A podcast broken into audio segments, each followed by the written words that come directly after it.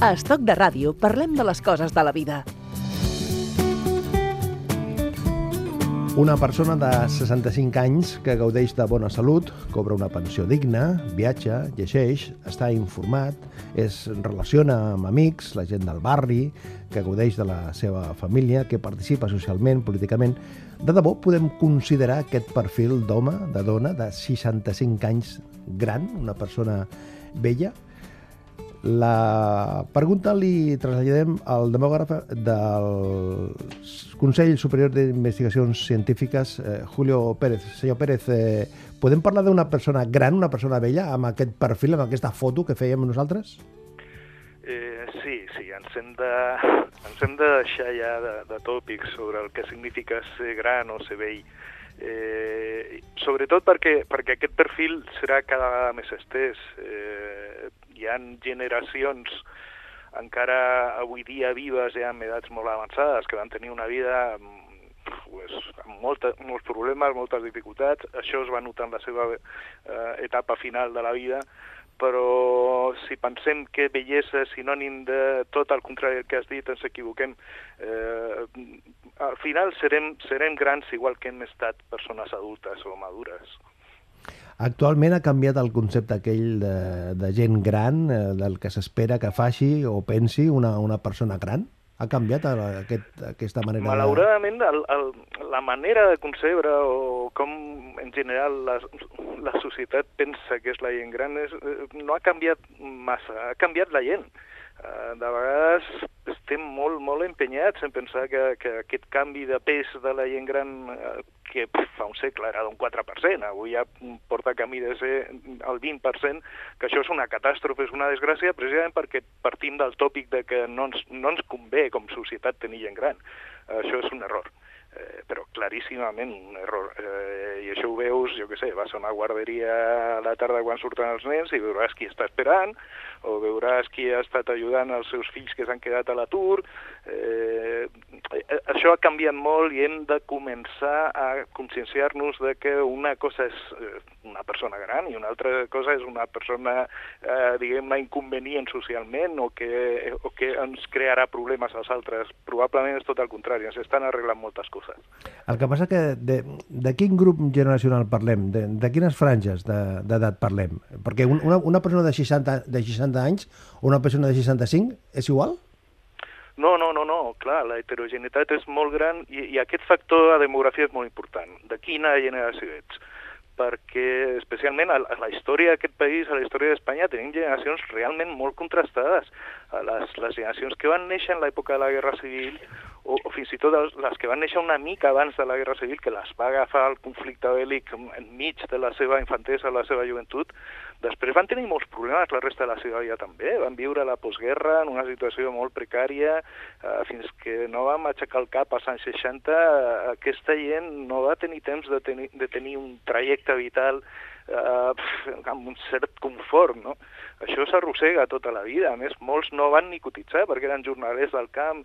És que aquest país ha passat de ser agrari, majoritàriament agrari, encara als anys 60 un terç de la població ocupada a Espanya estava al sector primari, ha passat en 15 anys a ser un país industrial i després va arribar la crisi industrial i hem passat a ser un país de servei, tot això a una velocitat tremenda. I, i sobretot la supervivència ha experimentat una revolució espanyola, el país amb la mortalitat pitjor d'Europa al 1900. Teníem una esperança de 34 anys. De 34 anys? A 1934 anys. La mortalitat infantil era del, del 200 per mil, és a dir, un de cada cinc naixements no arribava a complir el primer any. I estem parlant d'Europa, i el, i el 1900, no parlem de l'edat mitjana. Uh -huh. Incorporem a la conversa el vicepresident de la Societat Catalana de Geretria i Gerontologia de l'Acadèmia de Ciències Mèdiques de Catalunya. Doctor Jordi Blas, què tal, com estem? Bon dia, una mica sitiat per la neu a Vic, però hem sobreviscut. La neu sempre forma part de la, de la vida, també, no? I tant. I tant. Clar, eh, estàvem parlant de, de, de, de la franja d'edat, eh, de l'esperança de vida, Clar, això el que comporta és una necessitat assistencial i sanitària. Sí, tot i així, eh, realment l'assistència eh, sanitària eh, va més enllà del condicionant propi de l'edat. És un, és un condicionant bàsicament relacionat amb la, la presència de, de malalties, però també de necessitats. I aquestes necessitats, de fet, cada vegada estem veient més que no venen des del punt de vista només estrictament de sanitari, de problemes relacionats amb la salut, sinó són necessitats en majúscules. Eh? De fet, eh, a dia d'avui ja probablement està condicionant eh, més eh, ús de, de recurs, la, la, la pobresa que tenim com a, com a societat més enllà que, que l'edat, no? com comentava el company Julio. Mm -hmm. Doctor Namblas, eh, quina és la radiografia general? Quin és l'estat de la salut dels, de les persones més grans a Catalunya? Eh, val a dir que habitualment ens sentim còmodes amb, no, amb aquesta visió poblacional. És a dir, anem a fer la radiografia. I la radiografia de Catalunya eh, respecte a la gent gran és senzilla. Comentava també eh, en Julio, no? que pràcticament bueno, un 20% de la població de Catalunya és major de 65 anys. Ara mateix el grup de població que està creixent més a Catalunya és el de persones de més de 85 anys i està creixent a una alta velocitat. Tot això en un context eh, on bueno, doncs podem dir que tenim una esperança de vida, si no recordo malament, del voltant de 83 anys. 83, 83. Sí, en el cas de les dones s'aproximaria als 86, en el cas dels homes és una mica més de 80 anys. Aquesta és la, la radiografia en visió poblacional um, i tenint en compte eh, l'edat cronològica, és a dir, l'edat que posa el, el, la nostra partida de naixement, no? el, nostre, el nostre carnet d'identitat. La realitat, per això, va molt més enllà d'aquesta radiografia, no? i d'alguna manera eh, això ho he pres de, de l'Ingrid Pull, que aquí aprofito per saludar, suposo la saludarem ara d'aquí un moment, eh, d'alguna manera, més enllà d'aquesta radiografia, el que ens agrada és avaluar aquesta realitat a partir no, de, de la pintura amb colors que suposa la realitat individual de cada persona. I quan passem a aquesta realitat, eh, realment veiem que l'edat biològica de les persones és molt diferent. És a dir, hi ha persones amb 85 anys no, que tenen un dipòsit ple de salut i, en canvi, hi ha gent potser cronològicament més jove que, en canvi, per altra banda, tenen molt menys salut, no? és a dir, biològicament serien més vells. Uh, és, és un tema complex, però és apassionant. Uh -huh. La Ingrid Bolic, a la que saludem, què tal, Ingrid? Bon dia. Eh, secretària de la Societat Catalana de Geriatria i, i Gerontologia i infermera, i a més a més és membre del Pla Directori Sociosanitari del Departament de, de Salut. Aquesta, aquesta part de, de color que, que deia el doctor Amblàs, si, si, si anem afinant una miqueta la foto o el quadre, eh, cada persona és un món, no? Cada persona hi ha, és una realitat eh, diferent. Cada persona és un món i eh, sí que és veritat que molta, moltes vegades l'envelliment s'associa a la presència de malaltia, però cada vegada més el que intentem és veure el, els colors que, que cada una de les persones aporten en la vida eh, de, de les persones grans. Com tu bé has dit, les escoles estan plenes d'avis que ajuden uh, familiarment. Eh, sí que és veritat que tenim un alt percentatge de, de persones grans. Sí que és veritat que si ens n'anem a l'àmbit residencial, la foto seria una altra que la que veiem als carrers de, de les ciutats, no? però el que sí que ens agrada veure és que bueno, tenim com diferents teories. Una és que l'envelliment de la població fa que eh, tinguem més malalties, aquesta és una de les teories amb una connotació com més negativa. Després tenim o, teories més optimistes, que és vivim més anys i, a més, amb més bon estat de salut. I altres que compensen una mica més és que arribem millor a, fins a edat més tardanes i al final sí que és veritat que ens apareix la malaltia o les necessitats de les que parlava el Jordi, no? i que a nivell del sistema sanitari hem d'abordar i hem de cobrir en la mesura que sigui possible. Però aquesta manera de simplificar que de vegades es té des de fora que és una persona gran, ja tens problemes de, de salut, vas al CAP i et trobes amb molta gent gran, vas uh -huh. a qualsevol consulta de qualsevol especialista. Això eh, forma part de... O sigui, a, a, aquesta és la realitat. Aquesta és la realitat. Aquesta és la realitat que veiem en els centres de salut, que és una mica diferenciar no? el que intentàvem dir.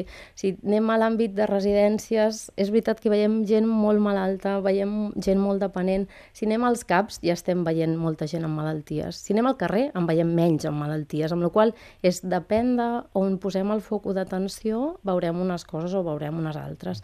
I sí que és veritat que a nosaltres ens agrada parlar una mica del terme ageisme o datisme, no? que és, és un tema de, de, de de mirar amb una connotació negativa a la gent gran, no? i que culturalment potser encara la tenim. I és això que ens porta a parlar de si la gent gran eh, és activa o no és activa, de si la gent gran eh, té una capacitat o, o ja no la té, no? de parlar de gent gran com a persones discapacitades quan en realment, eh, realment la gent gran aporta coneixement, aporta sabidoria, aporta experiència, aporta molta, molta, molta ajuda social.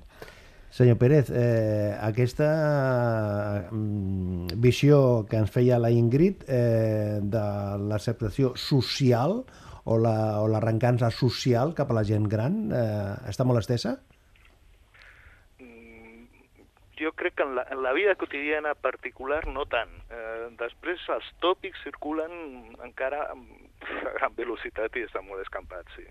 Eh, però aquí és important distingir tant pel que fa a la salut com, com pel que fa a la resta de característiques i comportaments de les persones, eh, distingir l'edat, eh, perquè, clar, al final el sac de 65 i més s'està tornant realment molt gran. Molt gran, molt gran.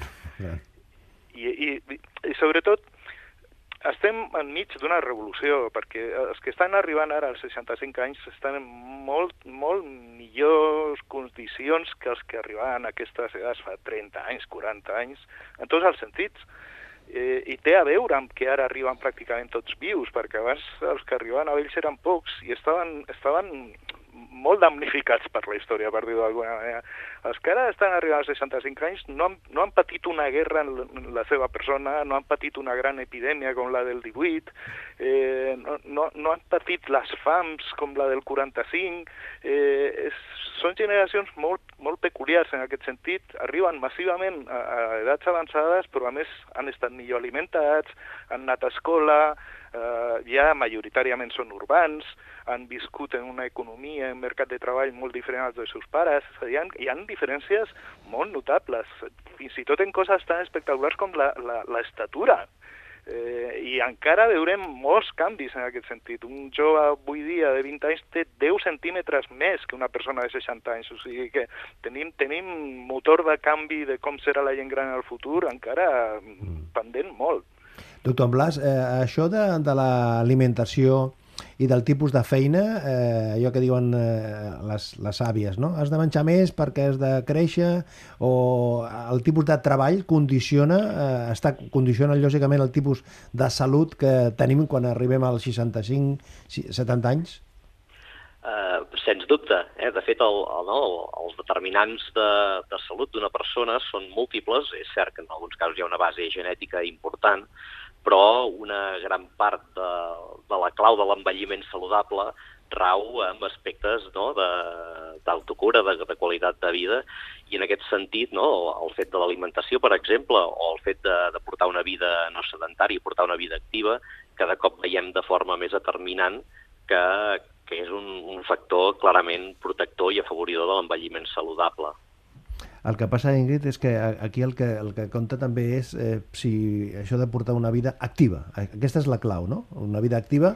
Una vida activa no és estar a casa mirant la tele o escoltant la ràdio o llegint, sinó una vida activa és no només jugar a la petanca, no només és anar a una biblioteca, a, a gaudir en un centre cívic, amb els veïns, amb els amics. Una vida activa és alguna cosa més. Sempre parlem que bueno, la vida activa, i, i parlo una mica des de, des de la connotació de salut, no? amb aquest terme global de que la salut és algo biopsicosocial que diem nosaltres, eh, en, en la salut hi ha temes eh, físics, hi ha temes psicoemocionals, hi ha temes socials, hi ha temes de relació, amb la qual actiu amb tots aquests àmbits és quan considerem que una persona és activa. Sí que és veritat que l'exercici físic és algo amb molt pes també que, que considerem per un envelliment saludable. Avui parlem aquí a Estoc de Ràdio. Què significa ser gran, més enllà dels 60 o 65 anys?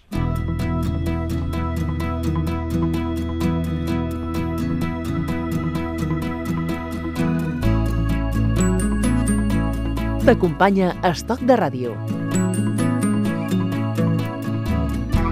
Estava jo pensant si eh, la infermera i el doctor eh, coincideixen amb aquesta reflexió que feia abans el Julio Pérez que això de 60-65 anys, aquesta diferència, diu la Ingrid que no, que no. Al cap i a la fi no hi ha tanta diferència, no? No, Entre 60 i ens- 65 anys. Jo crec, bueno, Jordi em complementa si de cas, però jo crec que, que no ens agrada parlar de l'edat cronològica, que és la que diu el nostre carnet d'identitat en funció de la data de naixement. Ens agrada molt més parlar de l'edat biològica, que és aquella que aparentem, no? que és aquella que, que, Que aparentem. que aparentem. És, és una mica el terme aquest de quants anys sembla que tinguis, no? Hi ha gent amb 80 que està molt bé, hi ha gent amb 60 que no està tan bé, no? I ens agrada com una mica més aquest, a- aquest de com està realment eh, tu mateix. Mm. Doctor, hi ha, hi ha polèmica aquí amb el, amb el senyor Julio Pérez o no? No, de, de cap manera. Eh, eh, val a dir que, que certament no? jo crec que és una condició humana de sentir-nos còmodes no? amb les carpetes els calaixos. No? Fins aquí arriba una realitat i a partir d'aquí en comença una altra. Eh, aquesta és una discussió que podria ser conceptual i que, bueno, doncs, certament la, la tendència sí que és a posar el punt de tall cada vegada més endavant, inclús ja qui comença a parlar no? de que una persona així més de perfil geriàtric començaria doncs, potser als 75 anys. Però aquesta és una discussió, eh, inclús gosaria dir, metafísica. La, la realitat és la de l'estat de salut de, de les persones, no? I, i en aquest sentit jo crec que no, no, cal gastar energia en, en, en, en posar l'etiqueta més amunt o més avall. El que passa que suposo, eh, senyor Pérez, que des de la demografia sí que s'ha de marcar, s'ha de, de, s'ha de posar un tope, no? S'ha de dir, a partir de- d'aquesta edat eh, eh, és, for- formem part d'un altre, altre calaix. Bueno, però, però això és perquè si, si hem d'analitzar l'evolució en una sèrie històrica, doncs hem, hem de mantenir inalterats els, els criteris de classificació, però això... És que en realitat el problema és la denominació envelliment demogràfic que se'ns ha colat per culpa d'una ideologia de principis del segle XX bastant sospitosa que veia tot això com una catàstrofe, es parlava de la decadència d'Occident, fins i tot. Eh, I li van dir envelliment demogràfic, però és que el canvi de la piràmide d'edats no és una qüestió de vells, és una qüestió de totes les edats. També té a veure amb que ara es tenen menys fills, que es cuiden millor i viuen molts més anys. Això també és un motiu de- d'envelliment demogràfic, no? Uh, després els límits tenen molt a veure amb coses que no, no, no depenen de nosaltres. Aquí el mercat laboral i les edats de jubilació tenen moltíssim a veure i aquí també hi ha, hi ha problemes conceptuals greus perquè a mesura que anem arribant als 65 en, en millors condicions podríem fins i tot treballar més anys, però el problema és que no hi ha feina ni pels joves, no? Eh, tenir un mercat laboral poc propici per a, a, a aquesta flexibilització dels 65 com a edat de jubilació. O sigui que són molts factors, però sens dubte arribem a aquesta edat en general en molts millors condicions. O sigui que el que abans consideràvem com bellesa en el sentit de, de mala salut, escassa mobilitat, poca, poc nivell educatiu, poca, eh, poca participació, tot això uf, no té res a veure avui dia ja amb, amb aquests 65 anys. Mm. Una societat envellida és una societat triomfadora? En termes demogràfics, en dubte, si aquest envelliment de la piràmide té a veure amb el canvi en la reproducció, és a dir, mm, hem deixat de tenir 5-6 fills que vivien molt poc temps, no arribaven vius ni la meitat als 15 anys, i ara tots els que tenim arribaran a grans, no? Perquè hi ha un altre envelliment demogràfic que té motius diferents, i és el de les petites unitats eh, poblacionals com els petits municipis de muntanya, d'interior, amb 200 habitants, i aquí l'envelliment demogràfic té a veure amb la emigració de joves perquè no tenen oportunitats, oportunitats eh, a aquest lloc, no? I, i aquest, aquest no és nou, aquest és ancestral, això passava a l'època de l'imperi romà. Uh, de vegades es solapen i no, no, no acabem de distingir aquests dos tipus de canvi de la piràmide i és important tenir en compte la diferència, no? perquè quan parlem de la població d'Europa no és per immigració que hi ha un envelliment demogràfic, és per aquest canvi reproductiu que ha estat mm, tremendo i té a veure especialment amb que la gent viu tota la vida. Aquesta és la gran novetat, la democratització de viure fins, fins a edats avançades, això és nou. Potser a nivell de salut el que diríem és que l'envelliment és un triomf si eh, aquest envelliment és saludable. No? És arribar bé a aquest envelliment. I com estem? Eh, bueno, eh, estem, estem força bé. Jo crec que estem, estem força bé amb, amb les dades de, de l'enquesta de salut de Catalunya, que és el que mirem cada any de forma continuada. No? El que veiem és que, bueno, que hi ha un alt percentatge de persones que viuen soles, eh, major de 75, que viuen eh, soles o viuen amb la parella i, i, i tenen cura d'elles mateixes, no? i que eh, la majoria de les persones més grans de 75 eh, no necessiten eh, ajuda per les activitats bàsiques de la vida diària que nosaltres mm. parlem. No? Sí que hi ha un 30-40% que sí que en necessiten, però encara la majoria eh, van fent el seu tranquillo que diem nosaltres no? I, van, i van tirant endavant. Mm -hmm. Sí que... Doctor Blas, eh, com tenim el sistema sanitari per atendre... És una gran foto la, la, la que li comento, eh, però que, com tenim el sistema sanitari per atendre aquesta gent en més de 65 anys? Uh, la resposta a aquesta qüestió es pot fer des de molts punts de vista. Uh, si ho mirem en termes relatius i si ens comparem no, amb, inclús amb el nostre entorn més immediat a nivell d'Espanya de, i alguns països propers d'Europa, realment tenim un sistema eh, que està prou adaptat a les necessitats de les persones grans. Eh? I en aquest sentit hi ha tota una tradició, no? tant des del punt de vista de, de coneixement geriàtric i gerontològic com també a nivell assistencial, no? D'unitats específiques que funciona prou bé. Si ho mirem des d'un punt de vista més eh, números absoluts i de forma global, eh, sí que realment percebem que tenim un sistema de salut pensat per un context, unes circumstàncies de, del segle passat ja, no?, em refereixo sobretot en l'àmbit hospitalari, no molt pensat en atendre situacions de malalties de malalties agudes, de, no, de, de, de processos intercorrents, quan la realitat a dia d'avui, condicionat no, per aquest increment de l'envelliment i sobretot de l'envelliment de persones malaltes, eh, no respon diguéssim, a, a les característiques pel que va ser dissenyat aquest sistema de salut. Eh, D'alguna manera és curiós perquè quan, quan ho comentem no, amb, amb els companys o ho comentem amb els pacients i els familiars, ens posem tots d'acord que si haguéssim de dissenyar eh, de zero el sistema de salut no el dissenyaríem com el tenim avui en dia. I en aquest sentit eh, estem en un procés on des de tots els àmbits assistencials ens toca repensar-nos una mica eh, per veure com ens adaptem a aquestes noves realitats. Al moment de deixar de treballar o ha de fixar algú o cadascun ha de dir deixo de treballar ara que tinc 63 o ara que tinc 72, eh, eh, la perspectiva personal del Julio Pérez, del Jordi Amblas i de la Ingrid Bullick eh, està definit ja, de, jo estaré treballant fins al 68 o fins al 72, o fins al 63. Jo disculpeu que obri, però és un tema que jo sempre dic, jo em jubilaria ja amb l'edat que tinc ara, però jo em jubilaria ja amb l'estat de salut que tinc ara, no? I disfrutar Clar. del que em queda per endavant. Ja sé que no és la resposta que esperaves, però és un tema que sí que mm. parlem cada vegada que veiem companys, no? Que s'han de jubilar clar. als 63 perquè ara els hi va millor o i per tema de pensió també, perquè clar, al final clar, clar tot, tot compta, no? Però sí que és... Eh, bueno, segurament hi hauria d'haver un component mm. personal. Julio, vostè té definit quan es jubilarà? Uh, buf, això és complicat, perquè amb les modificacions legislatives que estem tenint uh, és difícil de predir. Eh, però és que, a més a més, el, aquesta no és una decisió personal. Personal. Tu, uh -huh clar, depèn, depèn molt primer de la regulació legal, però especialment de què passa amb l'altra part del mercat laboral, perquè una cosa és el treballador, l'altra és el puesto de, de treball, no? Mm. I, I això és difícil mm. de predir. Estem, estem també enmig de canvis productius, per exemple, que produeixen una certa incertesa, no? Sobre... Clar, clar, clar. clar, clar. I, el, I el doctor Blas té definit ja el moment de la jubilació o encara no? Uh, sincerament, no. no. Jo, tot no. i que crec que estaré a les antípodes de l'Ingrid, eh? jo em sembla que soc dels que moriré amb les botes posades. Diu el Manolo García fa un temps que es tracta d'exprimir la vida.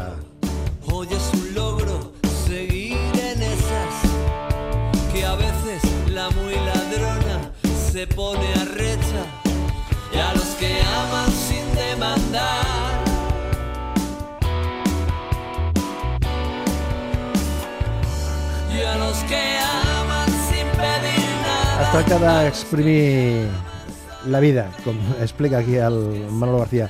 Julio Pérez, Jordi Amblas, Ingrid Buller, gràcies per compartir aquesta estona. A vosaltres. Enhorabona per la feina i fins la propera. Gràcies. Molt bé, adéu-siau. Jubilem el programa o no? no, no es jubilen al programa, no? Ni No, parlar per favor. Ni parlant. Gràcies, fins la propera. D'acord. Exprimir la vida